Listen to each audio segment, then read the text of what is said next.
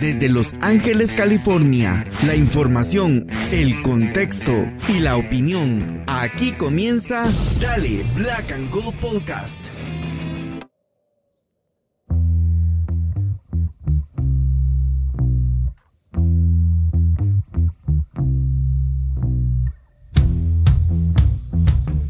Hola, hola amigos y amigas, bienvenidos y bienvenidos una vez más a Dale Black and Gold Podcast.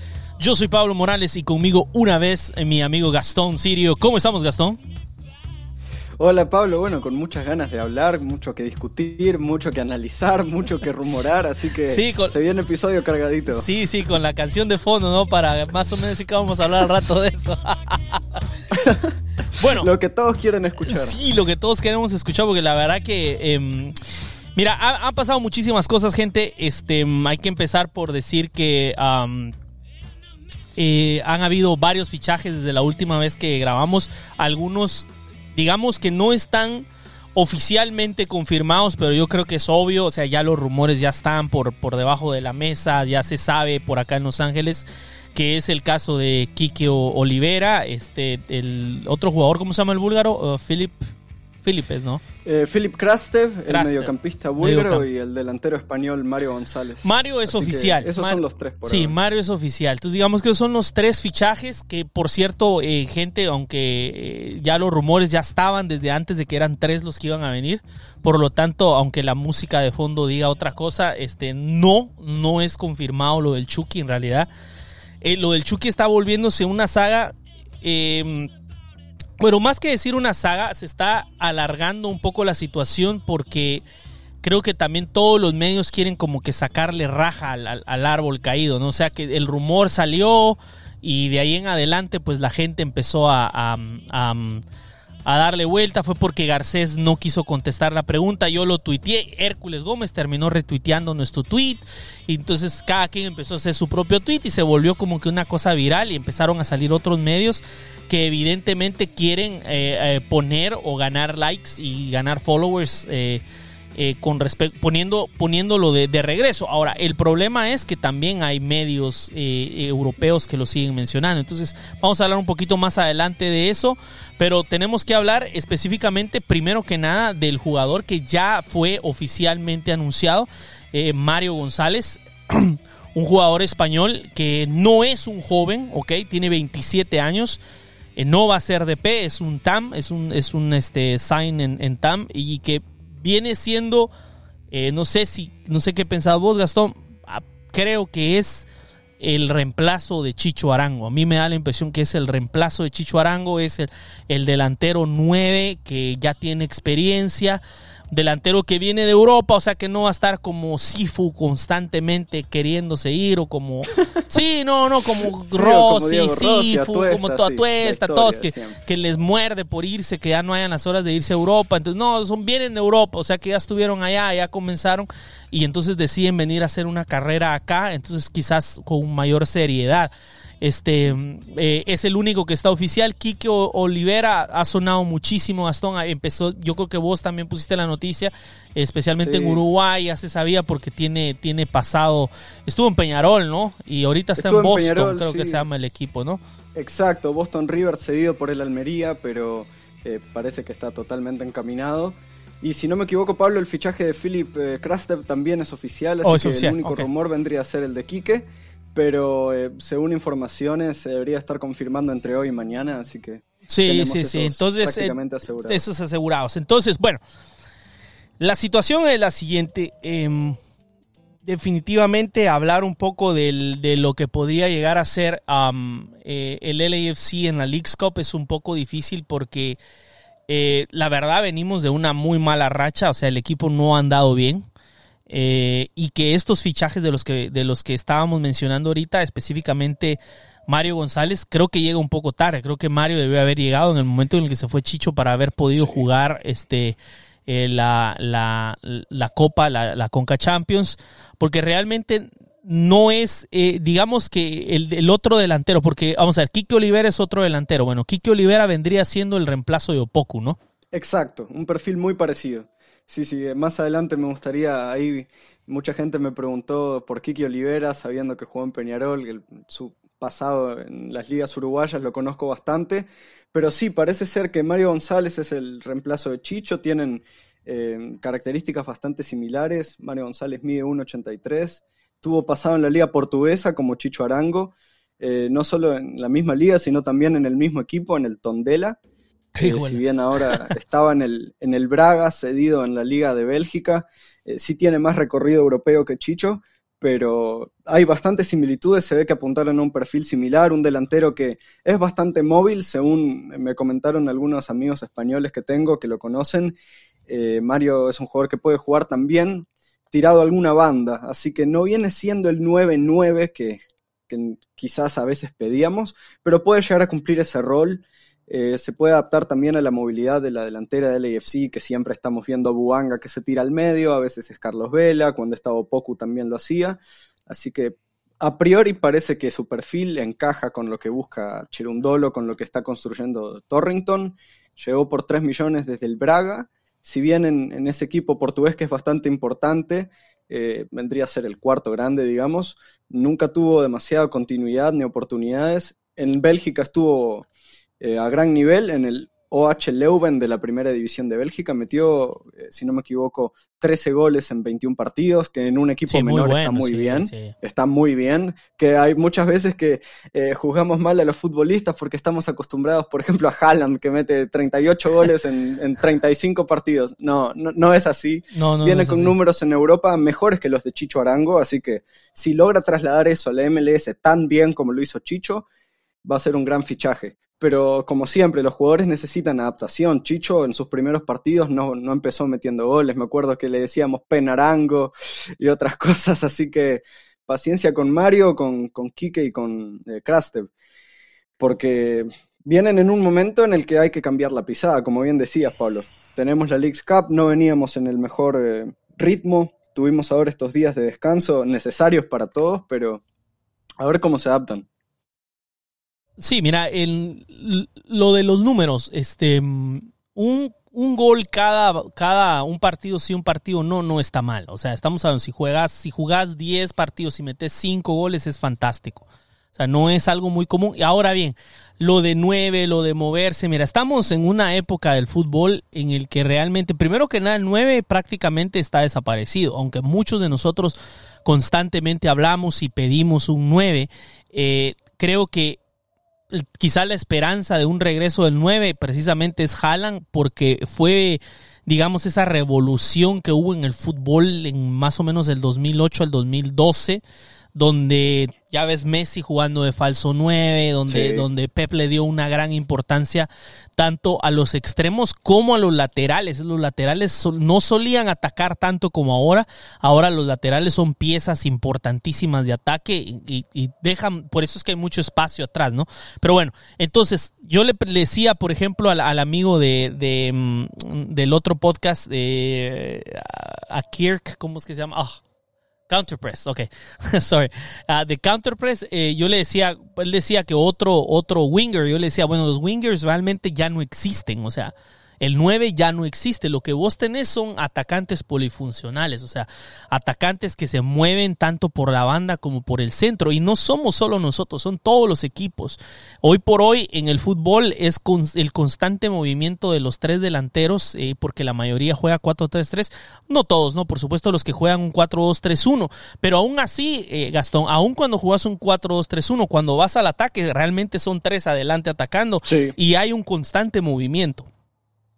Nunca, nunca hay una permanencia en la misma área. Entonces, todos los equipos ahora buscan este tipo de jugador delantero polifuncional que te puede jugar por la banda, pero que también te puede jugar por el centro. Ahora, la característica del 9, que vendría siendo ese olfato para estar en el lugar exacto, en el momento exacto, para tener la capacidad de leer la jugada y siempre buscar el rebote o cerrar la jugada, esa es la característica de 9 que no todos los atacantes polifuncionales tienen. O sea, no todos los atacantes, por mucho que te puedan jugar, tienen ese olfato. El, antes el, el, winger no era un goleador. Hoy en día, me parece, desde Cristiano Ronaldo se puso de moda que el winger también tiene que ser un goleador. Pero antes de Cristiano, el winger no era un goleador. El winger, su trabajo era desbordar y meter el pase y encontrar al 9, no encontrar al delantero. Me explico.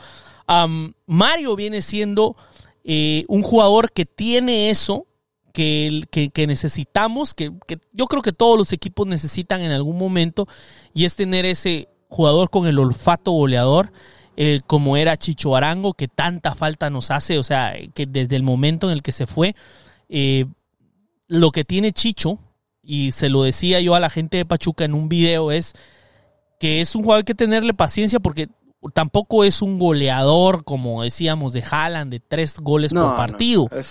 Pero hace goles importantes. Y aunque y te hace un gol a cada dos partidos más o menos. Él puede, no te mete gol en este partido, te va a meter gol en el siguiente, después no mete, después te vuelve a meter.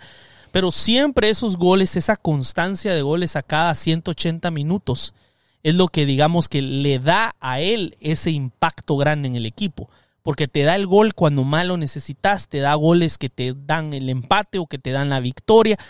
Eso es lo que nos faltó en la Conca Champions cuando realmente nos sentimos que no teníamos más pegada, eh, especialmente en casa, ¿no? Porque la verdad que allá en, México fuimos completamente desbordados, nos pasaron por encima. nos pasaron por encima y Mario viene siendo eso, viene siendo el reemplazo de Chicho Arango, tardío el reemplazo, pero bueno, acá está, tardío para la Conca Champions, pero a tiempo para la liga regular. ¿Entendés? una, una, liga que hoy se enfrenta, pues esperemos, esperemos que no, ¿verdad? A un Lionel Messi que parece que vino a darle la vuelta a todo esto, porque eh, es, un poco, a mí me preocupa un poco, la verdad, se lo comentaba a, a Julio Chiva Mayor, el, eh, otro le mandamos saludos que siempre nos escucha. Em, yo le comentaba, no es que haya miedo de mi parte, simplemente que yo a Messi sí lo conozco. O sea, yo lo conozco, lo conozco muy bien precisamente porque aunque yo esporádicamente eh, siempre, siempre eh, he tenido estas mis etapas en las que he visto y no visto mucho fútbol, me gusta jugarlo, pero casi solo manteniéndome atento con Europa el regreso de Lionel Messi, eh, el, la llegada de Lionel Messi al Barcelona es algo que eh, eh, coincide con una transformación de lo que decía el fútbol. Entonces yo a él lo conozco y sé de lo que es capaz. El que le va al Real Madrid como Julio, pues saben que Julio le va al Real Madrid, y, me dice, nah, es, él falla en los momentos importantes. Eso no es cierto. Yo he visto a Lionel Messi en los momentos importantes hacerlo y a estas alturas, ¿quién puede decir que no va a estar en los momentos importantes si es el jugador que ya ganó la Copa del Mundo, la Copa América, Champions? O sea, ¿me entiendes? Ahorita es el momento en el que nosotros tenemos que rearmarnos y tenemos que ganar como equipo. Y eso es lo que Mario González viene ahorita, Gastón viene a darnos eso que nos falta para la última parte de la liga, porque este LAFC sin estos tres jugadores, yo lo dije ya, no los veo campeones, ni los veo. No nos daba el fondo de armario, no nos daba y eh, a eso también llega Kiki Olivera. Eh, creo que lo que decías de las posiciones, de cómo han cambiado, de cómo ya el 9 no es tan 9 y cómo los extremos no son tan extremos, encajan perfecto con la descripción de Quique. Eh, un jugador que me preguntaban, ¿a quién se parece más, a Brian o a Diego Rossi?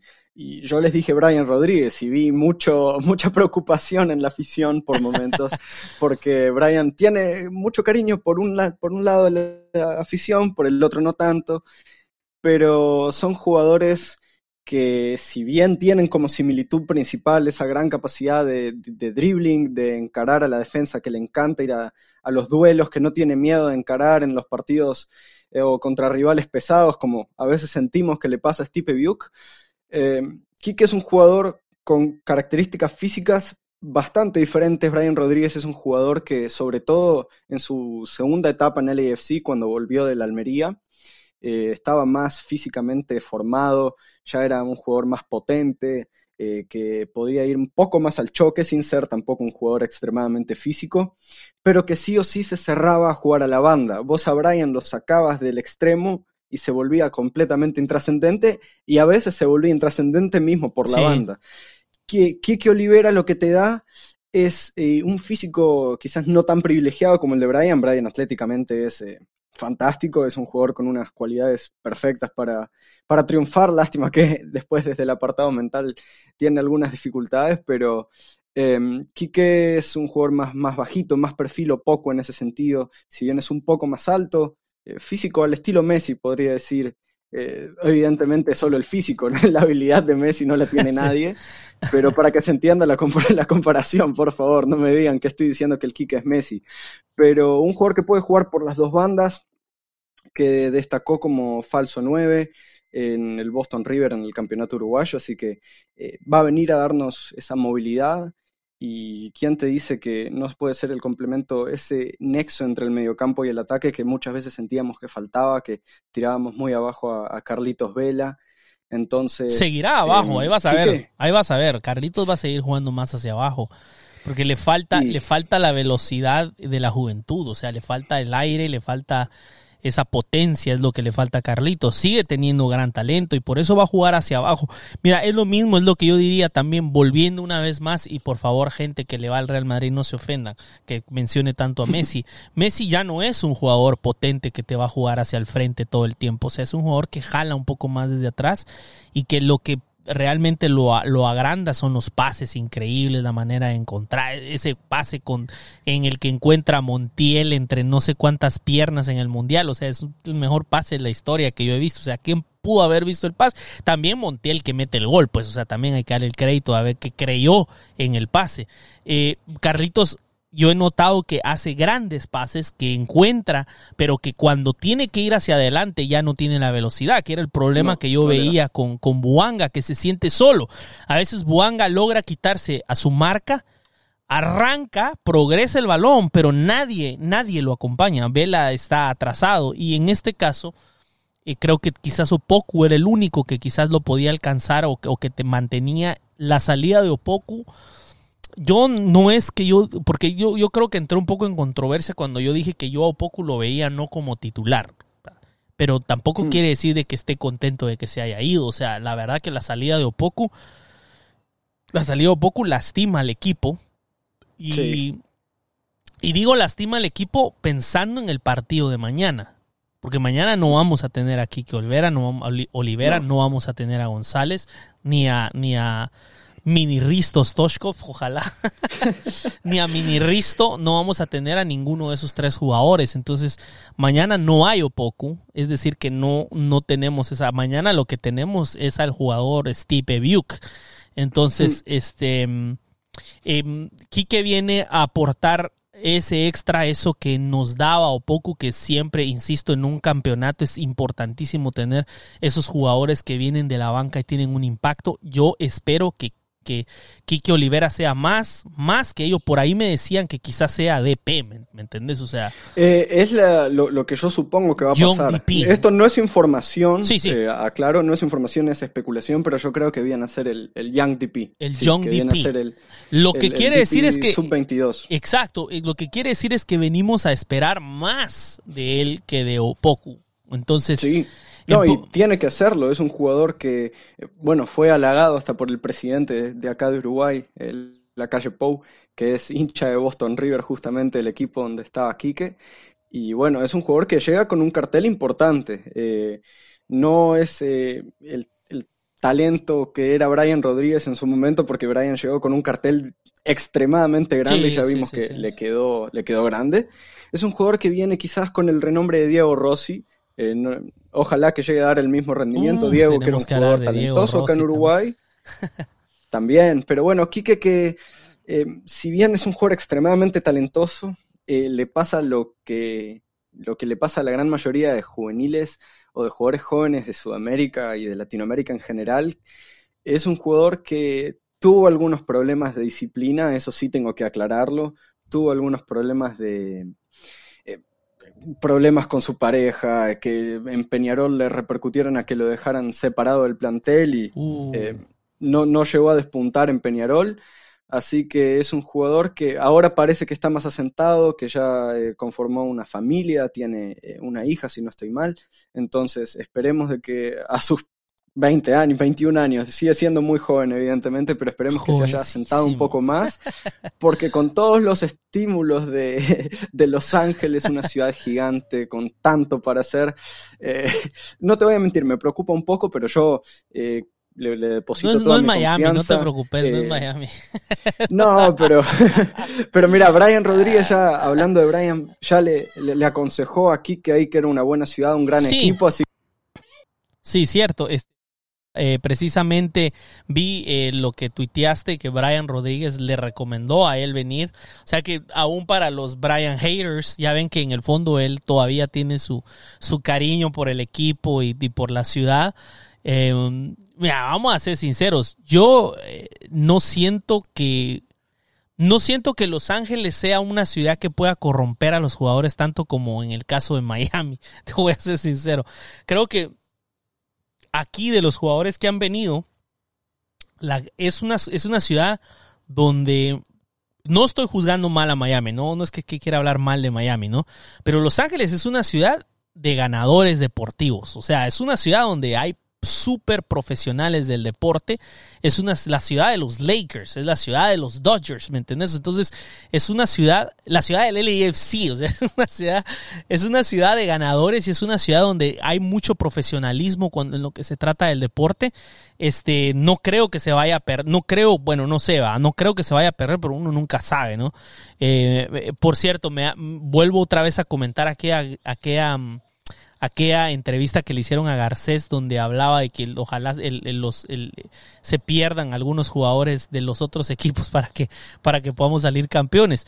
Em, yo lo único que te puedo decir es que en, las, en, en, el hecho de que venga este, este muchacho como Young DP, lo que prácticamente diría que tendríamos nuestros tres DPs, que creo que es si hay algo que, en lo que ha quedado mal este, este eh, equipo, eh, esta directiva, digamos, no el equipo, la directiva, ¿no? Si hay algo en lo que nos ha fallado Torrington y la front office es que nunca hemos podido mantener los tres DPs, nunca. Cierto. O sea, si, si me dicen de que, ay, pero acordate en el mes tal, o sea, nunca hemos podido mantener tres DPs.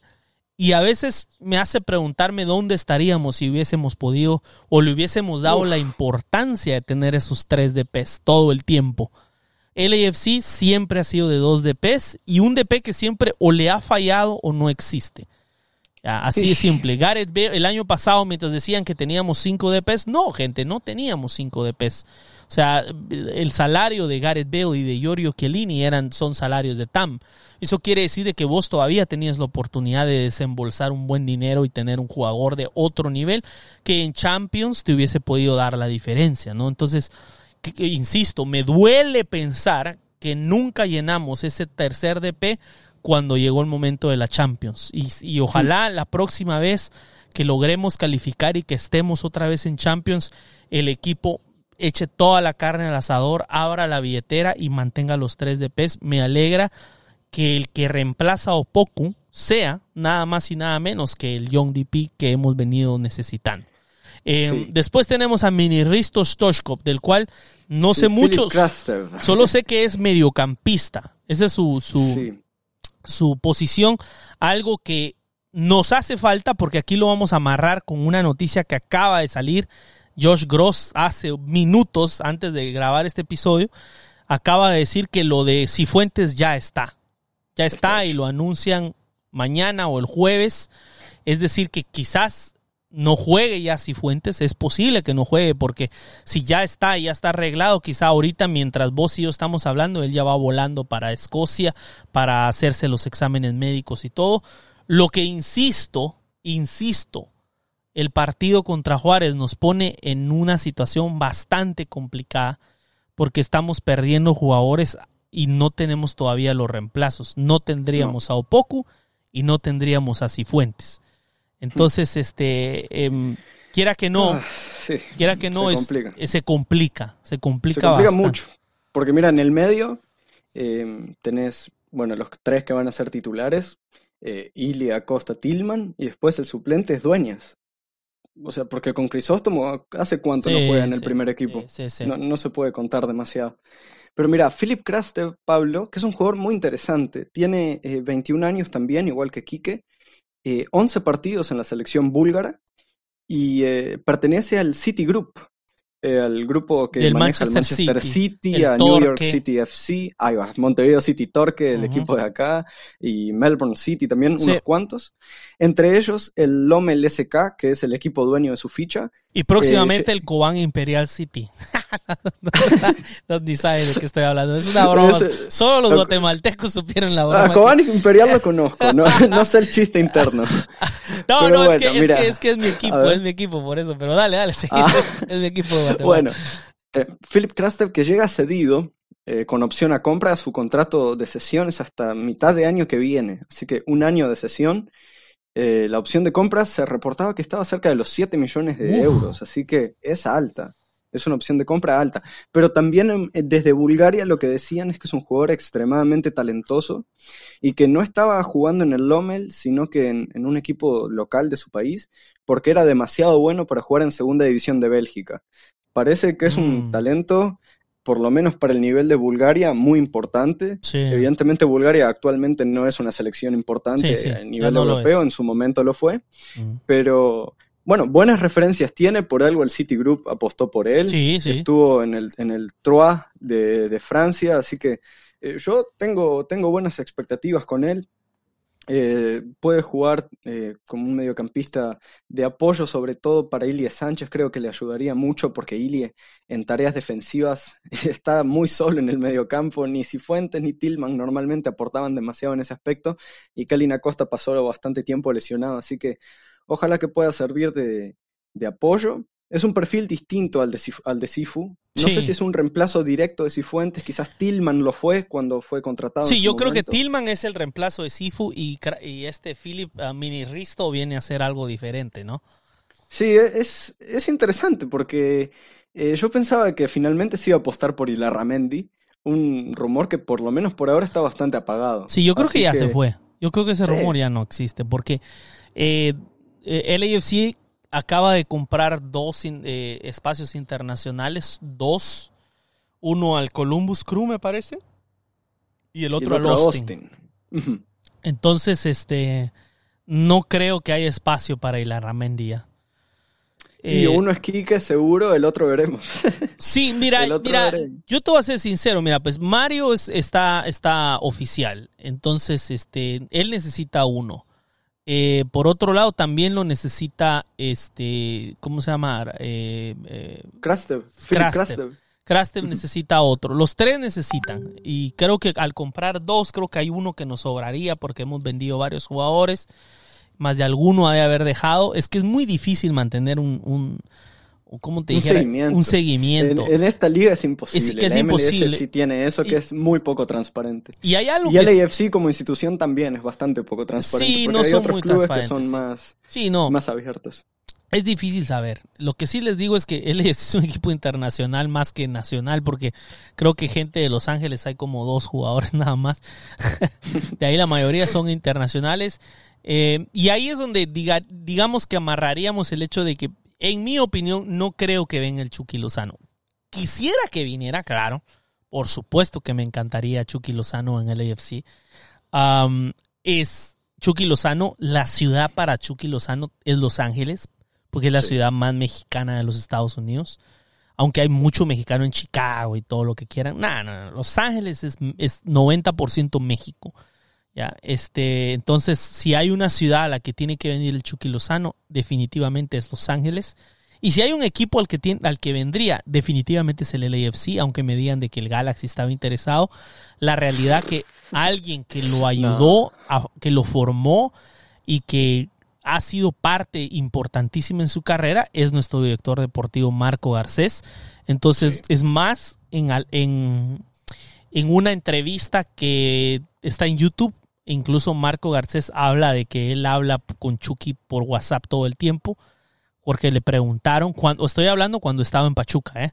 cuando estaba en Pachuca y cuando, cuando Chucky se fue para Europa y que cómo se encontraba Chucky y, Marco dice que él habla con él por el WhatsApp todo el tiempo. O sea, la comunicación nunca se ha roto entre Marco Garcés y por eso es que creo que eh, eh, si hay un equipo de la MLS al que podría llegar el Chucky Lozano, es LAFC y ya.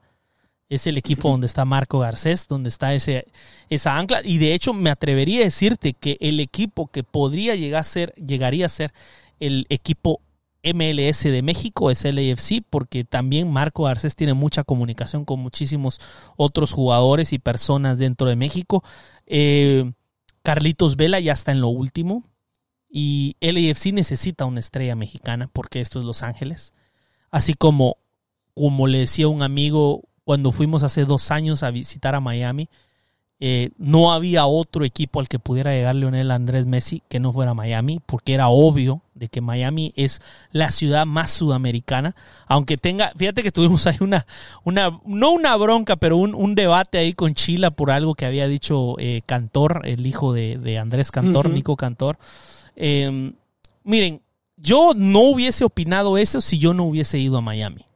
Es que la verdad que a mí Miami fue algo que yo no esperaba, yo no conocía la ciudad Así que yo fui eh, hace que fue hace dos años ya, cuando fue la, la, visita que hicimos a Miami. Sí, el año pasado, ¿no? No, el año pasado, a principios del año pasado. A principio del año pasado. Va, bueno, fuimos al principio del año pasado. Eh, la gente de Vice City, eh, que es una barra donde, por cierto, el, el líder de la barra es argentino.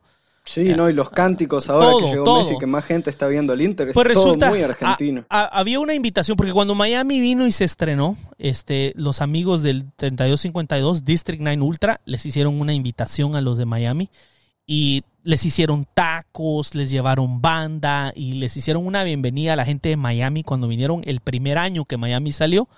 Ah, entonces, ese, el año pasado, Vice City decidió devolverle la invitación a District 9 Ultra y a la 3252 y nos invitó una noche antes del partido a un asado.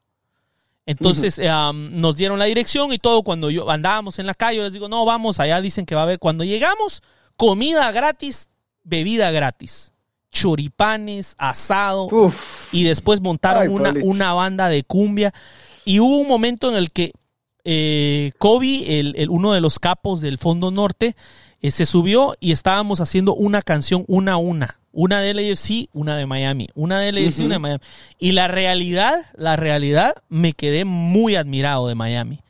De la barra de Miami porque sus canciones buenísimas, pero todas son, mira, la verdad, y voy a ser sincero, las canciones se las están quitando. Nosotros tenemos muchas canciones que son propias, eh, que, se usan en inglés, por ejemplo, sí. Eh, muchísimo, oh, oh, oh, oh, y poca letra. Eso es lo que yo le estaba tratando de decir a Chila a través del Twitter. ¿Me entendés? Que, que nosotros somos mucho inglés poco español. Tenemos Somos del barrio Angelino, es la más parecida. De ahí todas las canciones de Inter Miami son como Somos. Todas son en español, todas son canciones de River, son canciones de Boca, la mayoría de Boca y de River, la mayoría, la gran mayoría con letra cambiada, o sea, lo que todos hacemos. Ahora bien, el estadio evidentemente está vacío. O sea, yo estoy hablando de Vice City y de un grupo, ¿qué te diré? ¿Cuántos pueden ser? Que unos 600 personas a lo más son las personas y los que nos invitaron. la barra es pequeña, pero ¿cómo va a ser una barra grande con un equipo de mierda? O sea, es que ese es el problema. Y, ahí es donde yo voy a lo que uno tiene que ser muy agradecido con Los Ángeles. Porque la verdad es que LAFC desde que vino a la liga, vino a ser un equipo protagonista. Tuvimos un año malo, ¿eh? un año malo. Y conozco gente, que oye este podcast, por cierto, conozco gente que prácticamente se bajó del barco después de ese, de ese, de ese. Y, no voy a decir nombres, ustedes saben exactamente quiénes son que cancelaron su, su, su Season Pass y que me estaban diciendo que estaban, que ya no, que para qué le voy a ir a un equipo de la MLS si yo tengo mi equipo de México, que no voy a decir nombres, esas personas, porque es en plural, saben quiénes son, que, de, que se, cuando vieron, cuando los momentos malos llegaron, se aferraron a su equipo de México. Así lo voy a decir, que tienen en el corazón al AFC y sin embargo ahí están en el estadio otra vez, pero bueno. pero bueno, y también escuchan el podcast, es lo peor también, que les mando un No dejen de escucharlo. Sí, no, no, no, no, pero mira, pues es que esto, esto, güey, es, el AFC es un equipo joven, somos un equipo, somos un niño, o sea, ¿de qué? Seis años, como un niñito de seis años. estamos creciendo, estamos aprendiendo. Y sin embargo, a pesar de que solo hemos, solo hemos tenido un año malo, porque pues, es increíble, es, increíble en el contexto de los equipos de expansión, que el AFC haya tenido un año malo y en los demás de alguna manera fue protagonista en la liga. El, el año anterior llegamos a la final, perdimos la final de la Champions y, y, ojo, que mucha gente, me acuerdo que mucha gente del Galaxy se estuvo burlando de nosotros porque perdimos nuestra segunda final de Champions y que qué se siente perder la final. Puta, se siente culero perder la final, pero eso sí, pero qué increíble se siente llegar a una final. O sea, eso nadie nos lo va a quitar. O sea, no, la final la juegan que, los mejores. Ah, Está la diferencia entre ser un fracasado y fracasar. Ahí sí. creo que es la, la principal Exacto. diferencia. Exacto. Ser un fracasado es ya no llegar a finales y vivir del pasado. Nosotros estamos constantemente viviendo de un presente. Exacto. Y también eso influye en que en el estadio esté lleno. Si LAFC tuviera el récord de Miami al llegar a la liga, el estadio no fuera lo que es. No, Lo voy a ser sincero, el estadio estuviera vacío. Aunque la 32-52 seguiría siendo grande, porque yo también, incluso en ese episodio, si pueden, eh, yo no creo que tengan necesidad de agarrar el, el, podcast hice un año atrás y escuchar lo que yo dije de Miami. Pero en aquel episodio de Miami yo decía, este equipo se merece una, esta afición se merece un mejor equipo. Es lo que yo pensaba de Miami. Esta afición se merece un mejor equipo, porque la verdad que... Y parece que se los, se los van a dar, pero hasta cierto punto se siente injusto. es injusto. porque, es injusto. Porque mira, nosotros hablamos de la progresión de la pelota, ¿ok? Hablemos de la progresión de la pelota. Desde los episodios hemos dicho, tenemos un verdadero problema de progresión. Porque recuperamos el balón atrás y nos cuesta tanto armar la jugada que para el momento que la pelota ha llegado al área contraria, o ha llegado al, al, al, ter, tercer, al, último tercio de la cancha, donde ya está el momento del ataque, ya el otro equipo ya se amarró. Pues bien, pues vienen estos cabrones y se agarran a uno que ya está viejísimo, que es todo un, un, un señor, un abuelito, señor Sergio Busquets, y Sergio Busquets mete unos pases de otra liga, de otro equipo. Yo lo vi. O sea, los goles también, el gol de Messi, uno de los goles de Messi viene porque Sergio Busquets mira el pase donde nadie más lo puede sí. ver en esta liga y ayuda a progresar el balón, porque ahí es donde viene y me despierta y me abre los ojos un poco a mí por dónde es donde quizás yo como aficionado me equivoco al respecto de Cherundolo. Porque quizás cuando Cherundolo nos coloca de la manera que nos coloca, lo que él está pidiendo a nuestros mediocampistas es que haga precisamente lo que hizo Busquets. Es encontrar el pase y avanzar el balón con un pase en cuanto recuperas. Pero como no logramos encontrar nosotros esa calidad de pases, nos estamos tardando mucho en progresar. O sea, eso es, mm. es parte de, de, lo que me deja a mí. Esperemos que Mini Risto venga a darle ese eh, Philip eh, Krastev, ¿eh? venga a ser un sí. jugador. Mira, yo leí algunos comentarios porque a mí me interesa mucho saber lo que la afición piensa. Eh, la gente de Bulgaria estaba algunos hasta emocionados de que venga a Los Ángeles, ¿eh? algunos estaban contentos de que venga a Los Ángeles. Me imagino porque ahora, porque ahora la MLS está en la boca de todo el mundo claro, gracias a Messi, sí, ¿no? El efecto Messi. El efecto Messi. Entonces yo me imagino que vienen y piensan que tenga suerte, que lo tratemos bien. Y hay algo que me gustó mucho. Hay uno que dijo, estoy triste, en inglés por supuesto, eh, estoy triste porque se va, pero al mismo tiempo eh, contento porque se le abren otras oportunidades a un jugador que se merece que lo vean más, porque es el jugador más creativo que hemos tenido en muchos años. Ese tweet es el que me deja a mí con un poco de tranquilidad, pero eso sí, gente, hay que darles el beneficio de la duda, pero no hay que, hay que recordarse siempre los pies en la tierra, ¿ok? Pies en la tierra, porque hay que recordarse que Duke vino con también con el mismo sí, gran... muchísimo renombre. Más renombre incluso sí. que Craster, Oh, es ¿eh? que fue nominado al Golden Boy de Europa y que no sé qué. Y yo cuando fui a verlo a Indio, eh, eh, saludos a Juanito, por supuesto que me dio un boleto. Cuando lo fuimos a ver, estábamos ahí con Juanito, los dos estábamos, este va a reventar la liga, o sea, porque rapidísimo, muy rápido. Ah, pero no encontró el pase. Es que acaba de llegar, espérate que se conecte con los demás en unos meses Estamos aquí a la fecha y ese jugador no ha logrado conectar y hoy, pero personalmente ya le perdí fe. Pero bueno, que meta un gol acá y allá, como, como dice nuestro amigo Chila, una flor no hace primavera.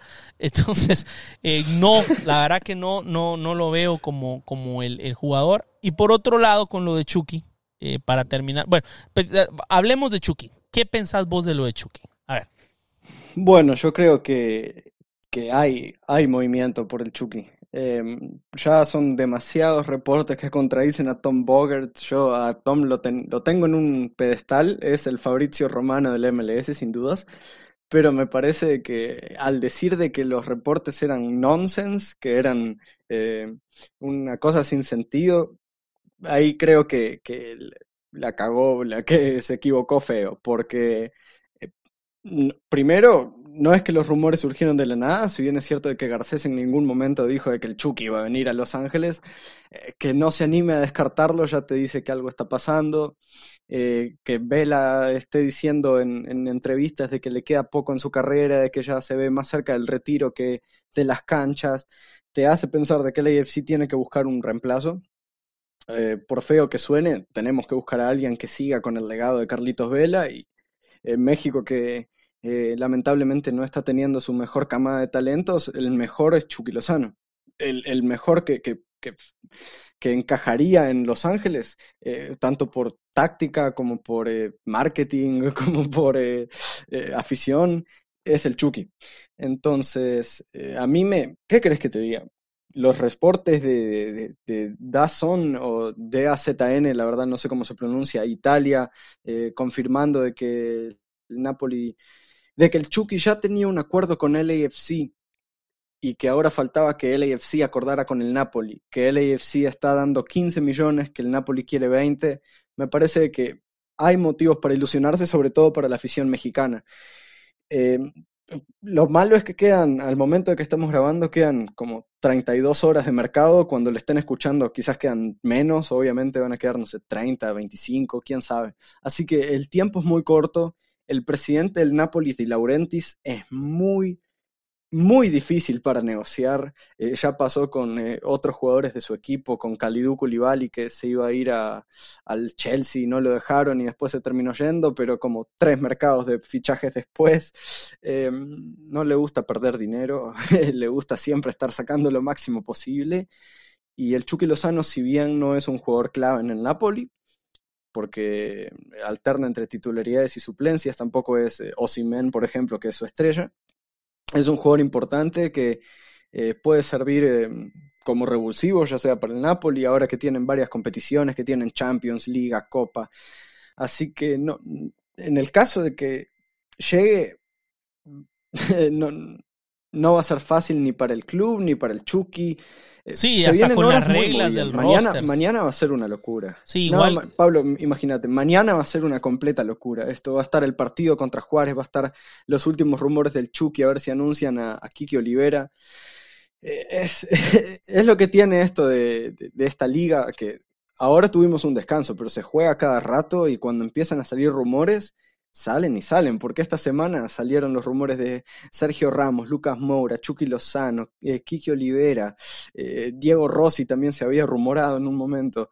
Eh, no, no, dan, no dan descanso, pero bueno, el Chucky es un jugador que ilusiona, claro que sí, pero tampoco tenemos que llegarnos a decepcionar tanto si no viene, porque en ningún momento hubo confirmación oficial del interés. Entonces, eh, hay que tener cuidado con las emociones, también cuidado con lo que cada uno tuitea o muchas veces no nos damos cuenta de la influencia que pueden llegar a tener nuestras cosas. Cuando alguien dice, sí, miren este rumor, bueno, mucha gente se lo puede llegar a creer. Entonces, más con la emoción que tiene todo el pueblo mexicano, que siempre es muy pasional, muy fiel a sus jugadores, hay que manejar estos temas con calma porque llegas a decir, viene el Chucky y no viene, van por tu cabeza. Así que eh, con mm. paciencia, que ahora sí ya queda poco para esperar. No, hay demasiado margen de. Va, yo te digo, yo te digo esto: el chico Lozano viene. Viene, sí, porque sí. Pablo? Sí, pero no sé si esta ventana. ok, no sé si en esta ventana. Está bien. Pero te voy a decir por qué viene. Viene porque eh, LAFC desde el momento, desde su incepción, desde el primer momento en el que nació, escogió a Carlos Vela como su primer jugador. Ya fueron, lo convencieron de que viniera a ser el primer jugador. Y Carlos Vela es un jugador que, mm, que es uno de los mejores jugadores de la historia de México. Posiblemente. Por talento te diría que es el sí, mejor. es uno de los más talentosos. Posiblemente hasta el más talentoso, te diría yo. Ahora bien, eh, el problema es que Carlos Vela ha tenido una relación con la selección muy mala o muy pobre, no, no mala, digamos pobre, ¿no? Tiene una, una, relación pobre con la selección nacional. Eh, lo que le ha hecho que mucha gente no lo quiera porque parece que le ha dicho que no a la selección muchas veces. Eh, él sabrá cuál es su rollo, su problema. yo no soy quien para juzgarlo, pero si yo fuera mexicano, si me estuviera, yo personalmente, yo estuviera enojado. Digamos que Carlitos Vélez guatemalteco. es Chapín, porque la verdad que nació en Cancún, ahí al ladito, ahí, ahí la, cerca sí, de la no, sí, unos, cuantas, unos cuantos kilómetros más hacia el sur y hubiese nacido en Guatemala. Y dice que no a la selección, estuviera yo muy dolido. La verdad, estuviera muy dolido. Porque yo le diría, independientemente que si la selección es una, una lata, que si te da, eh, que si te mienten, que si son eh, muy, ¿cómo te diría yo? Em, que son muy malos, pues que tratan solo de sacarle dinero a la afición. Independientemente de eso, yo soy de la vieja escuela del fútbol, o sea, a mi edad, para mí, desde cuando yo crecí, no sé, vos, pues me supongo que al haber crecido vos, aunque seas más, mucho más joven que yo, cuando vos creciste en Uruguay, vos sabés que la selección nacional es el Mundial de Fútbol, la Copa América, la selección es lo más importante. Está por encima del club. Está por, encima, está por encima del club. Y, más en Latinoamérica, que hay un sentimiento patriota tan importante. Tan... Y, diríamos Latinoamérica, ojo, eh, porque Latinoamérica, porque no estoy hablando de nuestra gente en Estados Unidos. Yo acá en Estados Unidos veo que la gente pone al club antes que a las selecciones nacionales. Estoy hablando de mucha gente que son este, eh, seguidores de la selección de Estados Unidos, algunos que son eh, nacidos acá pero que siguen a México. A veces ponen el club por adelante del, país. Y eso es algo que en Latinoamérica no pasa. En mi país no pasa. En mi no, país. tampoco doy fe. Y en El Salvador tampoco. Sí, en mi país la selección es una mierda. Y sin embargo, todo mundo pone a la selección por encima de todo. O sea, la selección, porque la selección representa todo el país. Una cosa, yo por ejemplo, jamás me vas a ver con una camisola de otro país me vas a ver con la de Guatemala y ya, porque yo siento que es como la bandera. No me puedo poner la bandera de otro país, por mucho que, ah, es que yo amo arroz y jamás me vas a ver con una camisola de Uruguay o de Argentina o de México o de Alemania. No, no, no, no. Para mí existe una camisola que es como mi bandera, la más hermosa del mundo. La, la bandera más hermosa del mundo es celeste y blanco y es la de Guatemala. Para mí, ¿me entendés? Claro, sí, sí. Totalmente. Pero porque así, así pasa con todos, es, es, es parte de nuestra cultura, de, la, forma en la que fuimos criados. Sí, exacto. Y, entonces, para mí, yo estaría un poco molesto con, con Vela, ¿no? No un poco, estaría muy molesto con Vela si él fuera. Pero como soy Chapín, no me importa.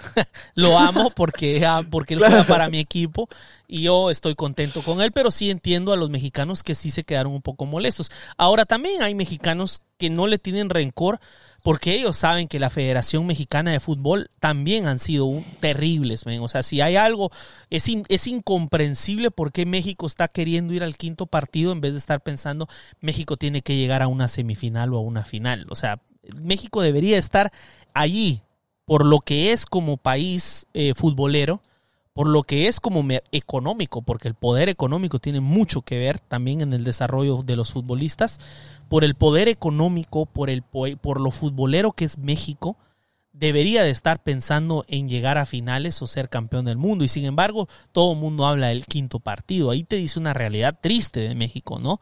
Entonces yo creo que muchos mexicanos no se la perdonan a Vela porque le tienen mucho rencor o, están muy enojados por lo mal que la Federación Mexicana ha, liderado el proyecto y ha mantenido al fútbol mexicano, digamos, atrasado, ¿no? Porque debería estar mucho más México tiene México tiene recursos de todo tipo para ser una potencia, realmente lo digo. Y, ¿Cuántos habitantes tiene Uruguay? Tres millones. Ya, ellos tienen 100 millones y algo, ciento, va, si no contar los 20 millones de mexicanos nacidos en México que viven en Estados Unidos. Hay más mexicanos que viven en Estados Unidos que nacieron en México que uruguayos. Ahora bien, en Uruguay se respira fútbol. Es lo único que hay, es el fútbol. O sea, el mate y el fútbol. De ahí no hay nada más. Yo creo que para eso viven. Como... No, sí, acá o, naces y, te haces futbolista o, te haces matero. No hay de ah, Ya, o como dice, como dice uno de los de mis escritores favoritos, este, de, ¿cuál es el? Eh, Galeano. Sí, ¿cómo es que dice él? Dice, el uruguayo nace con el grito de gol en la boca, algo así decía en, el, en su fantástico libro El fútbol a luz y sombra, creo que se llama. Pero bueno. A sol y sombra, sol y acá lo tengo. Sí, ahí lo, tenés, ahí lo tenés, uno de mis libros favoritos. Tremendo, recomendadísimo. Sí, ¿eh? recomendadísimo, pero bueno. Bueno, entonces regresemos a lo de Chucky. La diferencia con Chucky es que Chucky sí es un representativo de la selección. Puta, nos desviamos un montón. Pero viene bien porque te da el contexto de Carlos Vela, de Chucky Lozano, también que son perfiles muy distintos, porque la gente puede verlos y decir, wow, dos extremos derechos mexicanos, son iguales. No, no, no son iguales ni en su estilo de juego, ni en su forma de entender el deporte, porque Carlos Vela ve el fútbol como un trabajo, el Chucky Lozano entiendo que lo ve como una pasión. son jugadores con una relación muy distinta tanto con la selección como con la afición eh, que tienen eh, un, trasfondo distinto. Carlos Vela nacido en Cancún, en una familia más acomodada, el Chucky Lozano se la tuvo que pelear.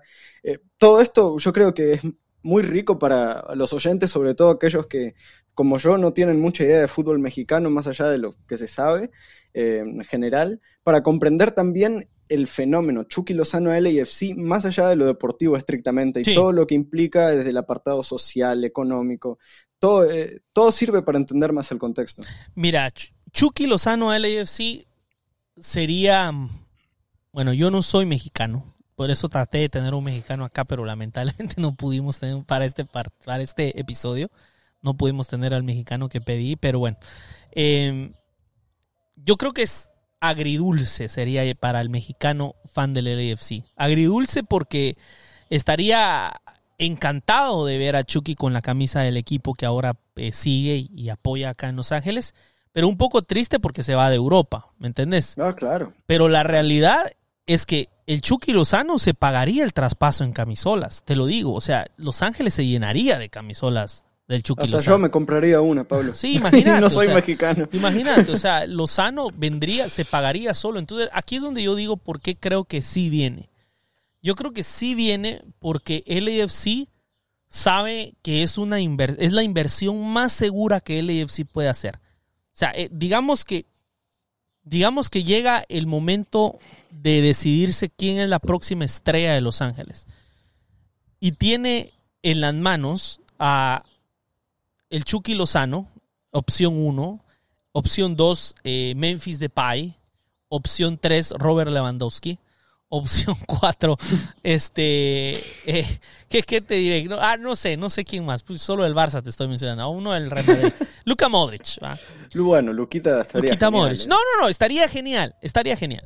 Y yo sé que mucha gente del Madrid lo apoyaría y todo, y compraría la camisola, pero la, la apuesta más segura a que vas a recuperar tu dinero en marketing y en camisolas acá en Los Ángeles es el Chucky Lozano. Sí. Es más. Es el jugador mexicano de más renombre. Exacto. Eh, es así. Exacto. Y no entiendo por qué algunas. Bueno, no sí entiendo, pues porque hay una rivalidad, hay un pique ahí que tienen, yo no lo tengo, que es eh, los estadounidenses contra los, los aficionados de, la, de, la selección de Estados Unidos contra los aficionados de la, de la selección de México, que se están peleando y que se burlan si el Chucky Lozano llegara a la MLS. Mire, gente, desde el momento en el que Lionel Messi se puso la camisola del equipo más pura del, peor equipo del peor equipo de la conferencia del este cuando Messi se puso esa camisola se puso esa camisola no me digan que nadie está para este para este este esta liga. O sea Nadie. O sea, ya. Si vino el mejor de la historia, si vino el mejor de la historia, ¿por qué no va a venir el Chucky Lozano? No me jodan. Sí. Y no tiene nada de malo si viene. Al contrario, al contrario. Yo pienso que el No, y más si la MLS es una liga en desarrollo, que es lo que se supone que es, ¿no? Que está creciendo y, creciendo y que el fútbol en Estados Unidos. Nada por eso. Exacto. tiene muchísimo más sentido de, de lo que quizás pueden ver los mexicanos que que, claro, es decir, si a mí me decís Darwin Núñez viene a la MLS, te digo, ¡guau! ¡Qué fracaso! Pero después te pones a pensar la MLS como el contexto de, crecimiento de Pero ¿cuántos años tiene Darwin Núñez? Bueno, Darwin es más joven, en realidad no es una comparación tan es que justa, eso, a eso vamos. Ponele, el Chucky tiene 28, ¿eh? no, es un, no es un jovencito. Sí, a el eso Chucky es está a lo en la misma edad a la que vino Carlos Vélez. Exacto, a eso es a lo que quiero llegar. O sea que para mí la llegada de Chucky es inminente y es prácticamente un hecho, pero no sé si en esta ventana o en la próxima. ¿O me entendés? O sea, porque si vos te pones a pensar, al Chucky le queda un año de contrato. Eso quiere decir que cuando termine la MLS, el Chucky está con seis meses en la mano de contrato. Hmm. Entonces el Napoli tiene que deshacerse de él sí o sí. O se va gratis. O se va gratis. Entonces, si el Chucky pudiera venir de gratis, yo te digo 100% seguro, decirle adiós a Kike Olivera, tu uruguayo, compa, porque definitivamente, si el Chucky pudiera venir de gratis, ya está que ya vendría, porque no importa el cuán alto pueda ser el salario que pide el Chucky, se va a pagar solo ese salario. Sí. Ya se va. Por ahí decían que, el, que el, eh, todo ese traspaso de Messi se ha estado pagando solo en sponsors y en, y en cuestiones de... Por ahí leí un tuit a alguien de Miami que estaba diciendo que solo en camisolas y en sponsors prácticamente se está pagando Messi. O sea, cosa que vuelvo a lo mismo, me da un poco de cólera. Y que la, única manera, la única manera en la que alguien podría hacer un fichaje en los Estados Unidos que se pudiera comparar es el bicho, pero el bicho se fue a Arabia por dinero. Arabia y ya cuando venga, si es que viene, va a ser demasiado viejo como para que genere interés. Exacto, para que genere interés. No, no, pero mira, yo creo que el problema con Cristiano, que no lo vio, creo que no lo, no lo vio en su momento cuando decidió irse, es que sí lo devalúa estar en Arabia. Ah, claro. Independientemente. Y, más las declaraciones bobas que está haciendo. No, no, y, dejad, las declaraciones, hablando en términos de marketing. O sea, si, ah, si Cristiano estuviera aún en la Juventus, por ejemplo, y va a venir a la MLS, es mucho más impacto. Si Cristiano estuviera en Europa todavía, creo que todavía tendría mucho más impacto. El momento en el que se fue a Arabia firmó su retiro. Se retiró, se retiró y fue a traer 400 millones allá a Arabia, pero futbolísticamente hablando se retiró. Entonces, si después de dos años viene acá, no va a tener el mismo impacto que hubiese tenido el año pasado. Si el año pasado hubiera dicho, me voy a Los Ángeles, ¿verdad?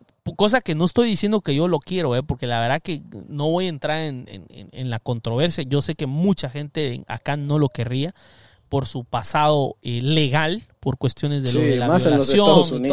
Y, algo que quiero aclarar, eh, antes, antes de que... hay una cosa entre lo que... Cuando yo menciono de que el único que podría eh, igualar eso es porque es el único que realmente le peleó a Messi los balones de oro. O sea, incluso el tema de Luis Suárez que posiblemente llegue. Ah, pero Suárez ya. No, no, no. O sea, con todo el respeto y amor que le tengo al Luisito, ¿no? No, no, no, yo sé, yo también. Hay alguien que, que, que de los uruguayos que, que, más alegrías me ha dado ha sido, ha sido Luis Suárez. Pero, pero volviendo a eso, no tendría el mismo impacto mediático que hubiese tenido Cristiano Ronaldo a la MLS directo desde Italia. Hubiese roto la. o sea, hubiese sido lo mismo. No lo mismo, pero casi lo mismo que Messi. Pero, pero ya no, ya se fue a Arabia y ya la cosa ya se arruinó. Eh, por otro lado, ya para despedir, ya vamos de salida casi, este, Diego Rossi el Columbus, ¿qué te, qué te parece el rumor? Bueno, eh, rumor que ya parece oficial porque Tom Bogart. ¿Qué qué? Ya lo hizo. Oh, no, esto ya es oficial. No, no, no, no, parece, parece, porque Tom Bogart casi nunca se equivoca. Veremos si con el Chucky finalmente sí. Eh, bueno, un, no un traspaso que me parece muy necesario.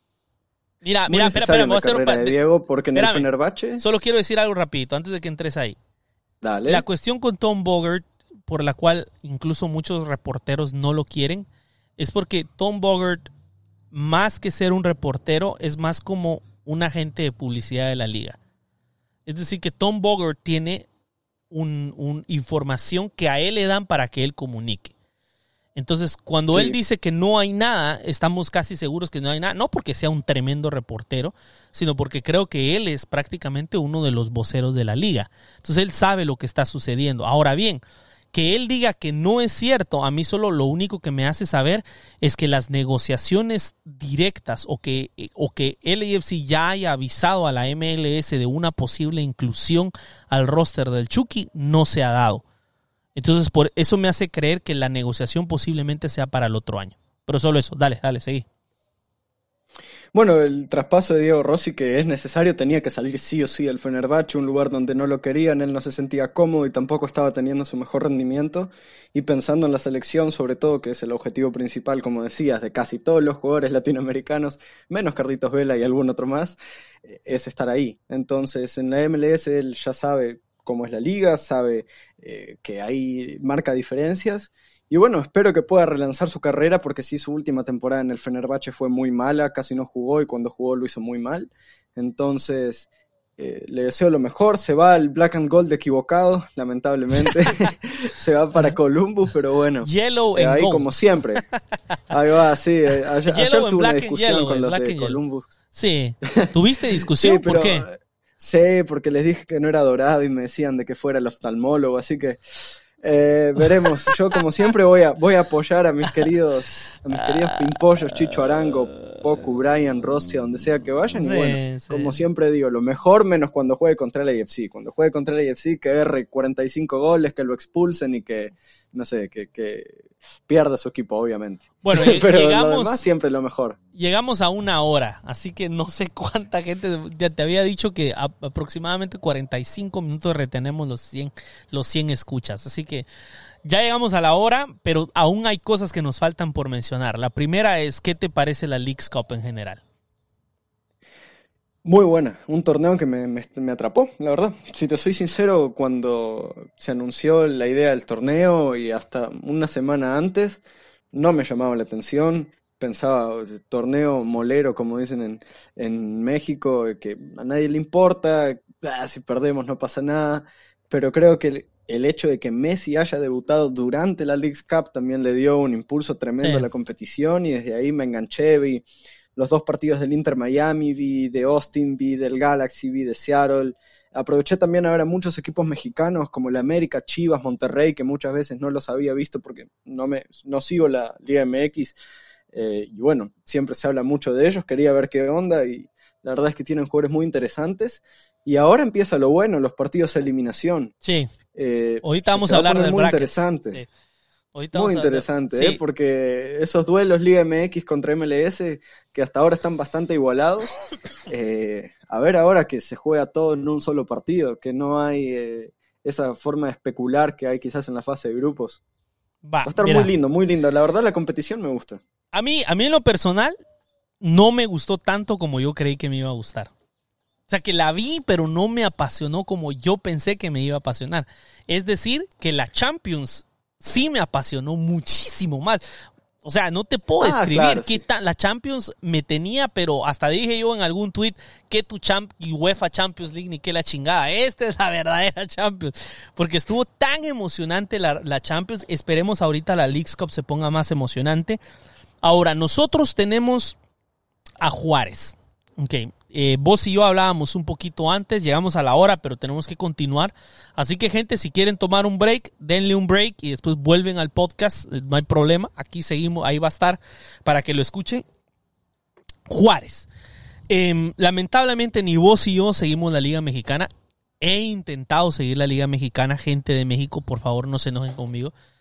Este, he intentado, pero me ha costado seguir la Liga Mexicana. Así que yo de Juárez. No, no puedo, perdón, enójense conmigo, no con Pablo. Yo sí le digo, no la puedo ver la Liga Mexicana. No es nada contra ustedes, sino que no me llama la atención. Trato de ver a los cholos porque es el que me queda más cerca, pero bueno. Este, bueno. Eh, pero, dame un segundito, un segundito, un segundito. a ver, vamos a abrir. Ok. Bueno, entonces tenemos a Juárez, un, un equipo al que solo he visto el partido que tuvo contra Austin, para serles sincero. Eh, me pareció un equipo, como todo equipo mexicano, muy bien ordenado, porque eso si algo sí tiene México, es que tiene equipos muy ordenados. El impacto que tuvieron los equipos mexicanos, a mí en lo personal, eh, no es lo que yo esperaba, Gastón. Yo pensé que los equipos mexicanos le iban a ganar a los equipos de la MLS porque estaba en la, en la, digamos que estaba en el área del campo de la gente de México que cree que la Liga MX está muy por encima de la MLS. Pero sin embargo, este torneo para mí ha desnudado varias cosas. La primera es que realmente en México hay como cuatro equipos que son realmente poderosos y el resto no. El resto mm. son equipos que que se la juegan del todo contra el todo. Estamos hablando, ¿qué les diré? Yo estoy hablando de Américas, Tigres, Monterrey, ¿me entendés?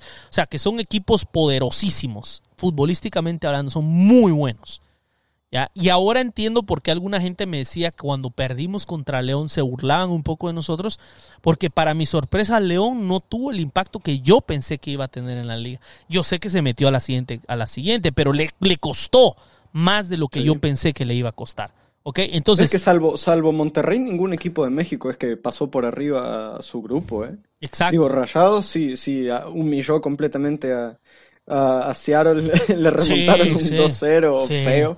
Y después eh, a, RSL también le ganó bien. Pero los demás, digo, creo que muestra el crecimiento de la MLS y el estancamiento, por no decirte eh, bajada de nivel del fútbol mexicano. Yo, más pienso que no creo que haya bajado la Liga MX. Yo creo que ha sido el, el, crecimiento de la MLS exponencialmente, a una velocidad eh, exageradamente rápida, diría yo. Pero bueno, este, bueno, vamos aquí. Eh, este es lo que yo quería llegar. Si el AFC le gana a Juárez, que no estoy diciendo que, que lo vamos a hacer o que, o que, o que casi seguro que lo hagamos, está complicado tenemos muchas ausencias, tenemos mucha gente que no va a estar, el equipo está debilitado. Eh, nos tocaría duro, compa, porque el que nos tocaría es o León, que viene siendo la revancha de la Champions, o Chicho Arango, dependiendo de quién no sé, gane. No sé, no sé cuál prefiero, la verdad. Está complicado ahí, porque León, bueno, un equipo que ya demostró que tiene con qué hacernos muchísimo daño. Eh, nos costó mucho encontrarle la vuelta. De hecho, no, no, nos costó, no pudimos encontrarle la vuelta en los dos partidos de final. Y luego Chicho, que RSL es un equipo que me sorprendió bastante. Tienen jugadores muy talentosos. Está el sub-20 Diego Luna, sub-20 de Estados Unidos. Ese es un crack, la verdad. Eh. Mucha calidad, mucho talento. Y van a ser primero, como decías, hay que ganarle a Juárez, que veremos si lo hacemos o no, porque visto, visto en los últimos partidos no hay que dar nada por asegurado. Pero imagínate, 16 Juárez, octavos de final ya te toca o León o RSL. Y después, para cuartos, que nos va a tocar? Monterrey, si no me equivoco, ¿no? O si es que llegamos a clasificar, Monterrey o el pues, América. Digamos de, que es, es, el camino es durísimo, o sea, es durísimo, la verdad, para llegar a la final. Mira, eh, tendríamos ya sea a León o a Salt Lake, que obviamente Salt Lake sería lo más este, suave, entre comillas, porque es un equipo que conocemos. Muchas comillas. entre comillas, porque la verdad que eh, se está reforzando. De hecho, viene otro jugador colombiano un mediocampista muy bueno, o sea, están armando un buen equipo. Y después nos tocaría, ya sea el, el ganador entre, entre de, los cuatro equipos, digamos, va a ir Tigres contra Vancouver, que yo asumo que Tigres va a pasar, y por el otro lado, Rayados de Monterrey contra Portland. Portland que está pasando por un momento malísimo, así que asumimos de que va a haber un clásico regio en tierra neutral. Creo que va a ser interesantísimo para la gente de Monterrey van a tener un clásico de, Monterrey en tierra neutral. Y imagino que todo el aficionado, aunque, ah, ahí es la otra cosa que te quería mencionar de la Leagues Cup. Me ha dejado en duda, me ha, me ha puesto sobre la mesa algo que yo no esperaba. Yo pensé que el aficionado mexicano iba a abarrotar todos los estadios.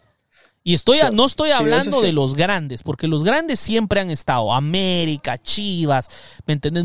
bueno, no sé si Monterrey lo puedo poner como uno grande, pero América y Chivas y Cruz Azul son los tres equipos que tienen más fans en México y en Estados Unidos. Ellos sí han abarrotado los estadios, pero yo pensé que el aficionado de Querétaro, por ejemplo, iba a decir, pucha, voy, juega mi equipo, ¿me entendés? O sea, hay que ir, voy a comprar el boleto y voy a agarrar un boleto de avión y me voy a ir porque es la, una de las pocas oportunidades que yo tengo de ver a mi equipo. Ya pensando también, Mm. gente, me metes gente que no puede viajar a México, ¿no? Diría, vamos, tenemos Claro, que sí, ir, sí. tenemos que ir porque es la oportunidad de ver al equipo.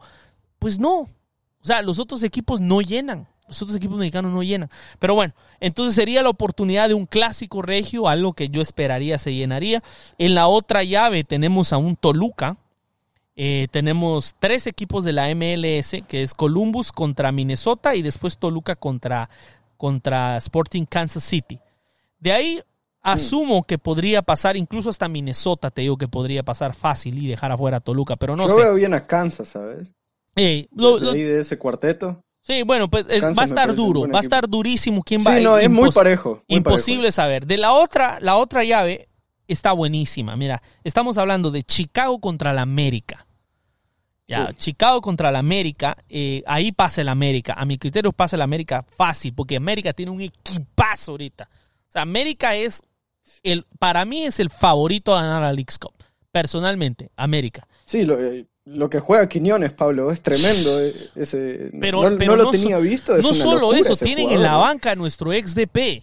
O sea, imagínate, tienen un Sí, DP entra de banca. El rayito. Ajá, uno de los de los DPs de y después por el otro lado está un Cincinnati Nashville en el cual creo que allí eh, va a ir eh, Cincinnati contra el Club América.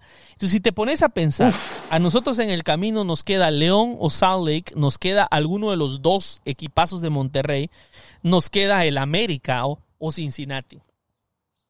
Tremendo. No, es, Dificilísimo llegar a la final, pero lo estoy pensando. sería como la Champions del 2020, ¿eh? que Sí. tuvimos un camino durísimo. pero estoy pensándolo desde el punto de vista que nosotros llevamos nueve derrotas, dos ganados, dos empates y una victoria en los últimos 13 partidos. Un récord algo así malísimo, donde tenemos mayoritariamente derrotas por sobre, ¿me entiendes? El equipo anda mal ahorita, el LFC anda mal. Y los tres que pueden venir a darle esa sangre nueva al equipo, eh, no están. O sea, hay un nuevo jugador que, un nuevo entre comillas, que se disegura. No sé qué vamos a hacer con tanto central. Vamos a jugar una, una No línea sé si de. está inscrito igual para el ya lo Cup, ¿eh? inscribieron. Ah, no, para la Cup. ¿Sí? No, sí, sí, no sé, no sé, no tienen No, razón. no sé, si está, para, pero igual no creo que marque mucho las diferencias, con todo el respeto de seguro un jugador que viene de tanto tiempo de inactividad. Pero igual es sigue que- siendo que tenemos, podríamos jugar una línea de siete. Bueno,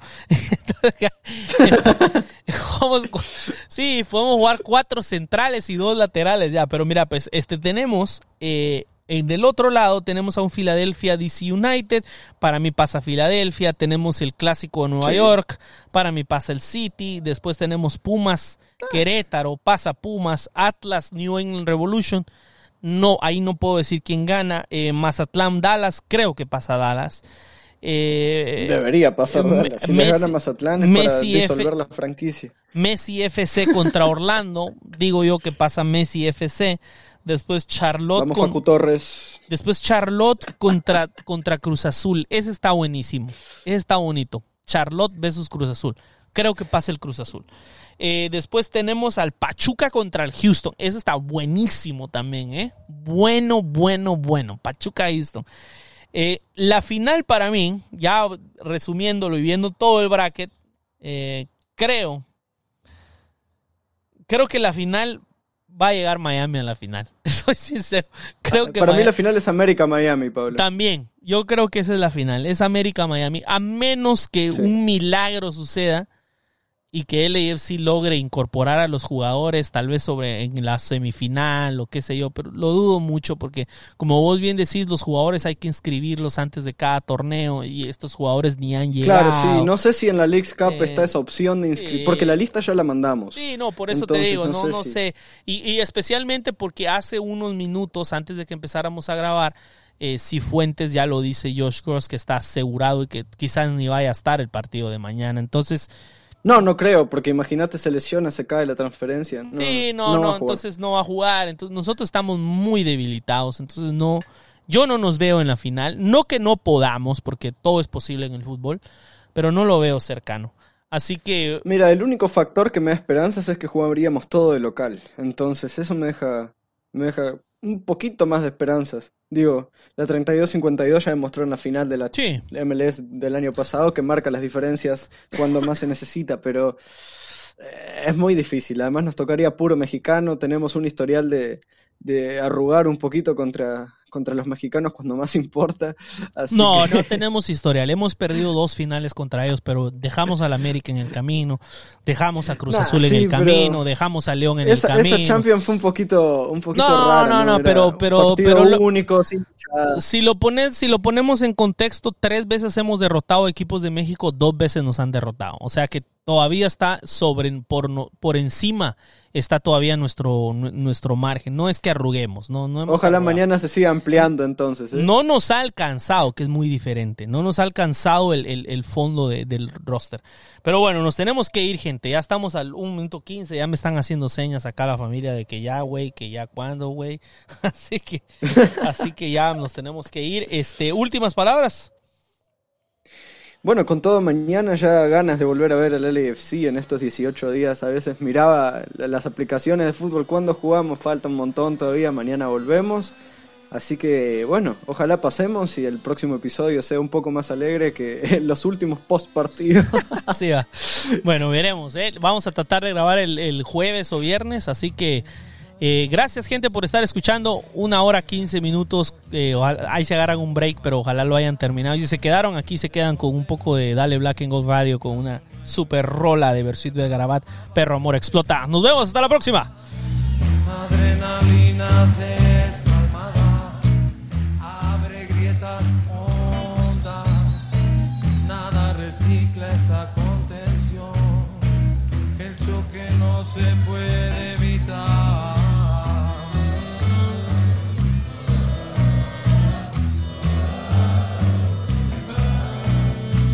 está tan